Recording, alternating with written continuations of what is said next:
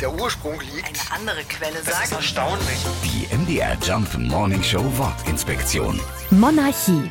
Das Wort wird bei uns seit dem 16. Jahrhundert verwendet. Es kommt ursprünglich aus dem Griechischen und heißt übersetzt Alleinherrschaft. Anstelle einer demokratisch gewählten Regierung ist das Staatsoberhaupt also ein König oder eine Königin. Mit der Alleinherrschaft ist es heutzutage aber, naja, zum Glück so eine Sache. Denn in unseren Demokratien können die Könige und Königinnen natürlich nicht mehr alles allein entscheiden. Auch King Charles muss sich also an die Politik und die Gesetze halten, die ihm das britische Parlament vorgibt. Allerdings nicht an alle, denn als König kann er nicht vor Gericht verklagt werden. Und deshalb kann er zum Beispiel falsch parken, so oft er möchte. Es wird ihm nichts weiter passieren. Die MDR Jump Morning Show Wortinspektion. Jeden Morgen um 6.20 Uhr und 8.20 Uhr und jederzeit in der ARD Audiothek.